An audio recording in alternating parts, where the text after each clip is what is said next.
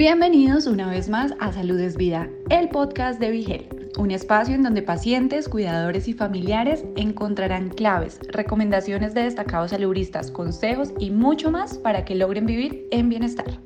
En nuestro podcast Salud es Vida conoce cómo algunas fundaciones y asociaciones trabajan por el bienestar de los pacientes en Puerto Rico representantes de la Alianza de Apoyo al Paciente con Dermatitis Atópica, miembros de la Asociación Puertorriqueña de Ayuda al Paciente con Psoriasis, parte del equipo de la Red de Apoyo de Pacientes de Lupus en Puerto Rico y de Alopecia PR, comparten los beneficios de unirse a estos grupos de apoyo y los servicios que se ofrecen.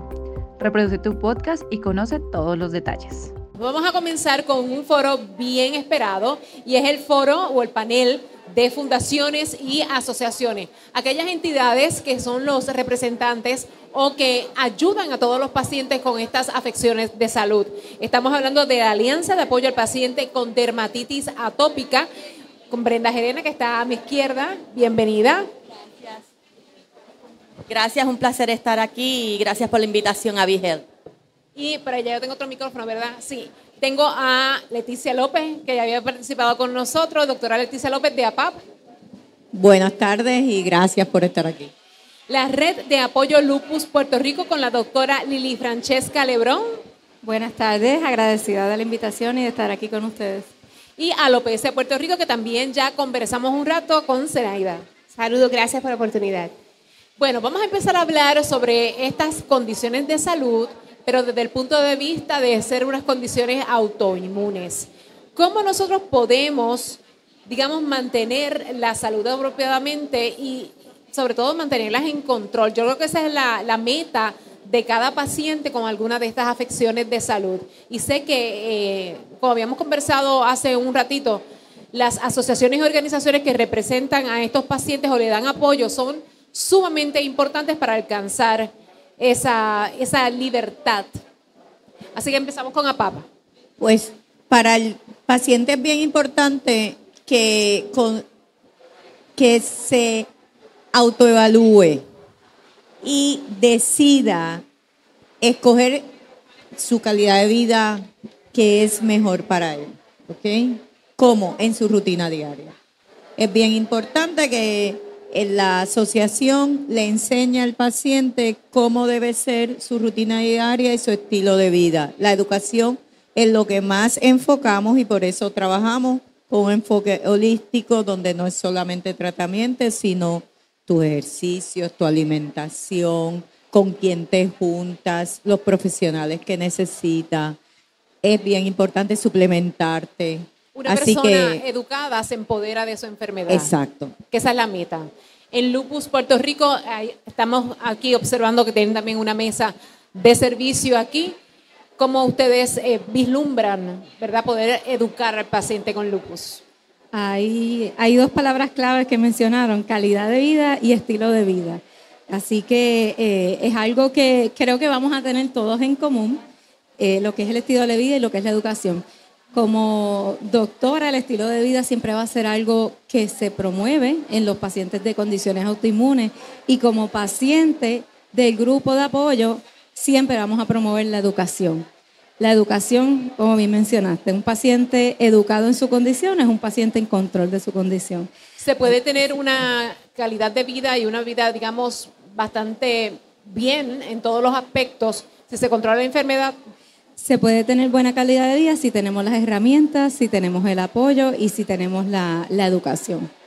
Educación es fundamental. Alopecia Puerto Rico, ¿cómo está educando? Claro que sí, la educación nos ayuda obviamente a romper con los mitos que existen sobre la condición, nos ayuda a poder transmitir a otro eh, alguna enseñanza sobre la condición que tenemos, desde, tanto desde la medicina tradicional, como también desde el apoyo emocional que ayuda tanto para poder sobrellevar la condición. Así que educar definitivamente nos ayuda a entenderlo con mayor valentía. Has dicho algo bien importante que es la ayuda emocional. En el caso también de ustedes de dermatitis atópica, me parece que es fundamental, es fundamental ese control de las emociones.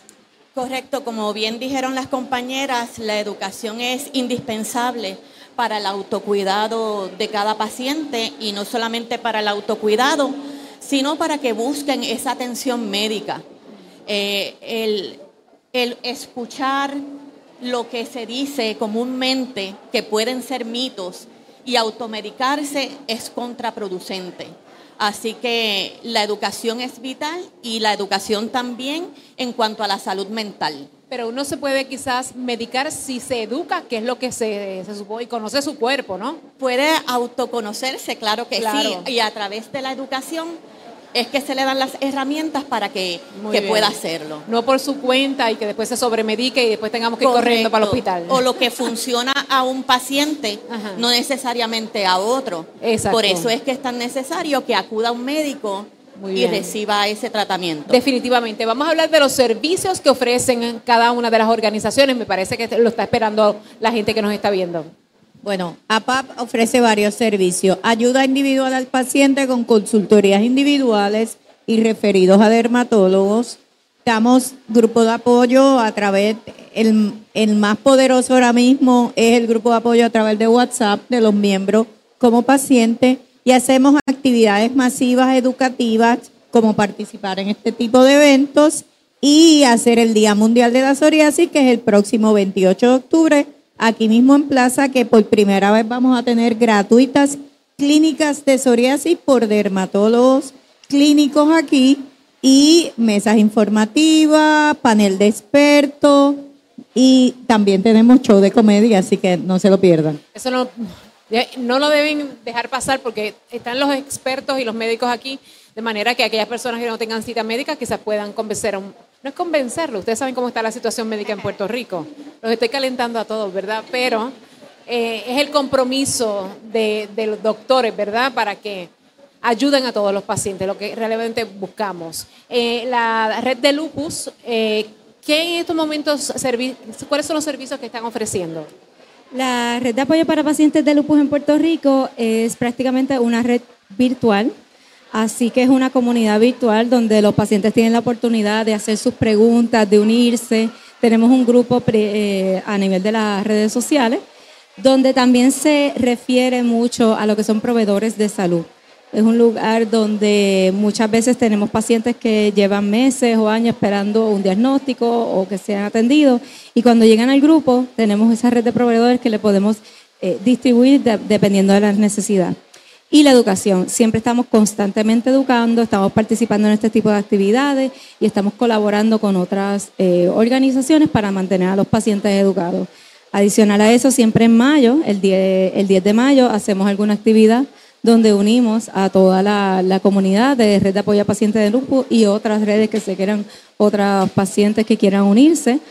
Ah, y estamos durante todo el mes educando. Así que mayormente nuestros servicios son educar al paciente, contestar preguntas y ser un, un lugar donde los pacientes se pueden unir, se pueden eh, comunicar, se pueden hablar, pueden conseguir herramientas para trabajar con su condición y también pueden conseguir proveedores de salud en caso de que no, no lo ¿Cuál- tengan. ¿Cuáles son las dudas que, que más le expresan los pacientes?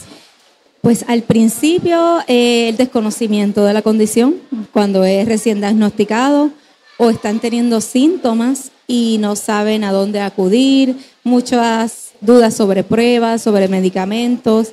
En el grupo tenemos varios doctores que, que se conocen como los expertos del grupo, que a veces contestan ciertas preguntas dentro de su alcance. Hay otras que hay que dirigirlo directo a su, a su médico pero la mayoría de las preguntas casi siempre son en el momento de diagnóstico o en el momento de alguna exacerbación de la condición y sobre medicamentos también, sobre eh, recomendaciones que escuchan de otras personas y ahí es donde viene el no automedicarse y el poder entonces eh, contestarle la pregunta nuevamente dentro del alcance de la persona, pero siempre refiriéndole a lo que es esa consulta con su médico primario. A lo PCA Puerto Rico. A la PCA Puerto Rico eh, ofrece grupos de apoyos, ¿verdad? Lo primero es eh, crear esa conexión de saber que no está solo, no es el único que tiene la condición, hay otras personas que al igual que, que usted pues la puede enfrentar, como han hecho otros, ¿verdad? Eh, compartimos contactos de algunos grupos médicos que nos han ayudado y en especial una función muy linda es servir de apoyo y de educación en las escuelas. En el caso de niños, como esta hermosa jovencita que tenemos aquí, que es Isa Elix, hemos podido llegar a la escuela donde están para educar al grupo en el cual está el, el paciente con alopecia, pero también a la escuela en general. Así que allí nos hacen todas las preguntas que tienen concernientes a la condición y eso ayuda a que ¿verdad? Se, se quiten esas barreras que pueden hacer pensar al paciente con alopecia de que a mí es el único que me está pasando esto, no hay nadie más. Y eso pues es muy importante en lo que hacemos en alopecia PR. La divulgación me parece que es bien importante y darle la confianza a esos niños para que puedan divulgar su enfermedad. ¿Lo, lo han conseguido? Sí, claro que sí. Usualmente eh, nos, nos, sentamos con el niño y con su familia y le explicamos, eh, esta es la condición, te atreves a hablar de eso, te atreves de, de hablar de tu experiencia y le buscamos algo positivo. Eh, tengo alopecia, pero practico otras cosas. Esto no es una condición limitante. Puedo hacer otras cosas eh, de manera normal, como quizás podría hacer otros niños de mi edad. Muy bien, gracias. Dermatitis atópica. ¿Cuáles son las, los servicios que están ofreciendo? Sí, brindamos servicios educativos también, tanto al paciente como a la comunidad en general, a través de médicos especialistas en el tratamiento de la dermatitis que nos apoyan y brindan esa, esas charlas y esa educación gratuita a los pacientes. También tenemos un grupo de apoyo por WhatsApp que precisamente hace, como dijo la compañera, la función de que el paciente no se sienta solo, no, no piense que es el único que tiene esa enfermedad. Así que a través de ese grupo ellos pueden compartir experiencias, desahogarse. ¿Y por qué es necesario un grupo de apoyo? Si yo, digamos, Estoy hablando desde el punto de vista de la ignorancia, que no la tengo, pero suponiendo, ¿verdad? Este, si yo tengo simplemente un, picorcito, me pongo una crema y, y sigo para adelante, ¿por qué yo necesito ir a un grupo de apoyo? Lo que sucede es que nadie mejor que el paciente para comprender a otro paciente. Hay que vivir la experiencia para saber lo que implica. En el caso de la dermatitis atópica, afecta mucho la calidad de vida del paciente en todas las áreas y esto a su vez afecta emocionalmente al paciente. Así que sí necesita ese grupo de apoyo, sí necesita ese desahogo, ese hablar con otra persona que lo entienda, que no minimice la condición, que no le diga o piense eso es una changuería y así mismo se lo exprese, porque eso afecta, ¿verdad?, más el sentirse incomprendido. Así que por eso es la importancia de un grupo de apoyo. Zenaida, eh, hay mucha gente que piensa que su pelo es todo en la vida. Conozco muchas personas así. Y de repente tienen la afección de salud que usted tiene, alopecia. ¿Qué usted le diría a esas personas que, que piensan que si se le cae un pedacito de pelo se quieren morir? Claro, nuestro eslogan, siempre se lo digo a todo el mundo, se pierde el cabello, pero no se pierde la fuerza. Así que, pero también hacemos empatía en que es como perder alguna otra parte de nuestro cuerpo. No se minimiza que es cabello, porque igual eh, es parte de lo, que es, nuestro cuerpo. Tiene una función también, el cabello obviamente es una capa protectora a nuestra piel. En el caso del de, cuero cabelludo, pues ayuda a proteger ¿verdad? del sol, del frío, de otras condiciones. Así que perder cabello sí importa, ¿verdad? Ahora, la actitud que demostramos ante eso, eh, los cambios físicos específicamente son los que más impactan. Me veía de una manera hace dos meses y ahora por la alopecia he cambiado, como en mi caso, que en menos de dos meses ya yo había perdido todo el cabello. ¿Cómo enfrento mi área de trabajo? ¿Cómo enfrento a los amigos? ¿Cómo enfrento mi matrimonio en el caso que somos casadas? Los niños, ¿cómo enfrento a mis compañeritos? Ahora, conocerlo, precisamente lo que hablamos, la educación me ayuda a poder entender eh, que es un reto que se puede enfrentar es algo con lo que podemos vivir y no es algo que llegó a limitarnos. ¿Y cómo usted lo enfrentó? Específicamente con su familia y en el trabajo. Claro que sí, lo enfrenté de una manera que quizás trato de ayudar a otros que no lo enfrenten igual. Lo enfrenté con mucho temor, quizás quería disimularlo mucho, utilicé pelucas por mucho tiempo, pero precisamente porque no tenía la educación correcta. No sabía hacer algo que yo estaba haciendo mal en mi alimentación, en mi estilo de vida, así que traté de cambiar muchas cosas pensando de que esto es algo pasajero. Pero igual si hubiese tenido la información correcta o hubiese ido siempre igual al dermatólogo en primera instancia, en mi caso, cuando comencé con la condición no había mucha información al respecto, así que en algún momento se me trató como algún tipo de hongos, que no se me trató como alopecia como tal. Así que eh, eso no me ayudó a encontrar quizás en, en aquel momento aquellos que me ayudaron a enfrentarlo mejor. Ahora, a través de la fundación, eso es lo que queremos hacer tienes esta condición, visita un dermatólogo, visita un especialista en la piel. Te está afectando emocionalmente, hay una batería de psicólogos, de consejeros, de motivadores para que lo puedas enfrentar. ¿Tienes miedo de cómo decirlo a tu familia? Pues a través de las charlas, de los grupos de apoyo, te ayudamos a que se lo expliques a otros de una manera un poco más liviana. Y eso, créame, para mí eh, fue de mucha ayuda y a través de educar a otros nos educamos nosotros también. Inspiramos fuerza, pero también las recibimos. Gracias por ese testimonio. En el, relación a, a lupus, ¿las iniciativas están dando resultados? ¿La gente está entendiendo principalmente la enfermedad?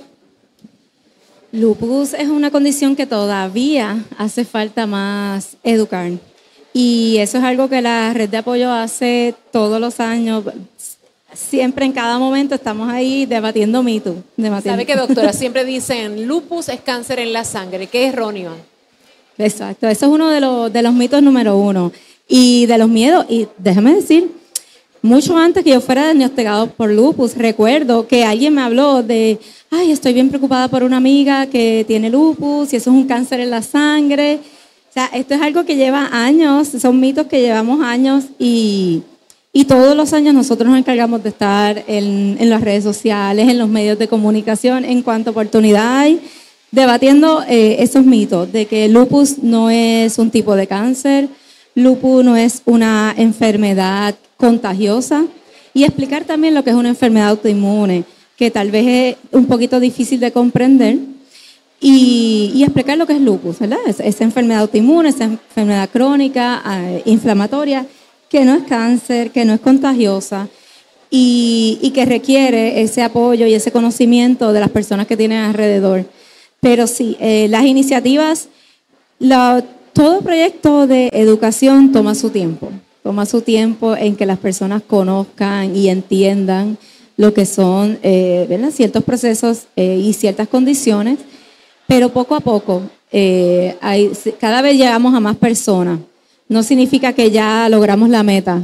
Creo que siempre hay espacio para seguir educando. Siempre hay espacio. En el caso de APAP, Leticia, ¿es difícil entender las afecciones de salud? Sí, eh, la Asociación Puertorriqueña de Ayuda al Paciente Psoriasis busca que la comunidad también entienda que esto es una enfermedad que le puede dar a cualquiera, en cualquier momento, a cualquier edad, y que no es solamente algo cosmético que te dio una lesioncita en la piel. Eh, el paciente de psoriasis sufre un montón de síntomas, no solamente la caspa, la piel reseca en los codos, en las extremidades, puede haber una psoriasis que le llaman inversa, que en tu área íntima, hay psoriasis en las uñas, hay enfermedades relacionadas como la artritis psoriásica, hay comorbilidades como la hipertensión, la diabetes, tiroides, enfermedades cardiovasculares. Así que es súper importante que el paciente esté educado, no solamente el paciente, sino su cuidador. Y más importante, que tenga acceso a lo que necesita. Y en eso, pues la asociación trata, ¿verdad?, de apoyar no solamente con tratamiento con dermatólogos, sino el tema salud mental, el tema de nutrición. Eh, y por eso es importante que las asociaciones sigan unidas. A mí me encantan estos foros porque aprendo de ellos. ¿Cuáles desafíos ustedes han enfrentado mayormente para que se pueda promover e- esa, ese mensaje que ustedes están promulgando? Bueno, definitivamente el voluntariado, el encontrar pacientes o cuidadores que quieran unirse a la asociación de cualquier edad, mira, creación de contenido, eh, venir a este tipo de actividades, hablar de lo que es vivir con la enfermedad, es uno de los grandes retos. El segundo es el acceso, ¿verdad? A especialistas, a tratamiento, a medicamento, a todo el, todos los pacientes, yo creo que en general, eh, van a estar de acuerdo que cuando tengo una condición de salud es un reto conseguir alivio y bienestar. Y alivio de inmediato, ese es el problema, que a veces uno necesita una rápida respuesta y no la, no la tienen. Si ustedes tienen una, alguna emergencia, ¿cómo han podido lidiar con ella? ¿Qué han tenido que hacer por aquí? Bueno, si el paciente de psoriasis, si hay un día que yo lo he vivido como paciente, o sea, no puedo con el picor, con el dolor, con la ansiedad. Lo recomendado es si no puedes tener inme- ayuda inmediata de tu especialista, ir a sala de emergencia. En el caso de lupus, alopecia, ¿cómo han lidi- lidiado con las emergencias? Sí, verdaderamente ese es el, el paso. El paso es intentar conseguir el especialista. Si el especialista no está disponible, pues entonces rápidamente sería trabajar en emergencia, porque son condiciones que envuelven el sistema, que cualquier complicación que no se trabaja a tiempo puede ser contraproducente y, y puede traer, eh, afectar otros órganos o afectar, eh, puede ser, a la larga no, no queremos dejarlo para después. Pueden desen- desencadenar nuevas reacciones emocionales que son bien difíciles de, de atender. En el caso de alopecia, me imagino que es constante esas emociones o ya se pueden balancear.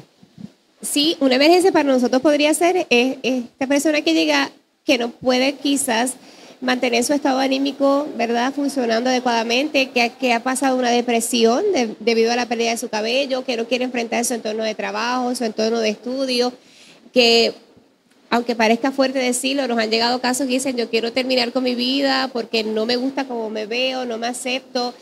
Y cuando uno lo supera, piensa, wow, ¿cómo es posible que alguien pueda decir eso?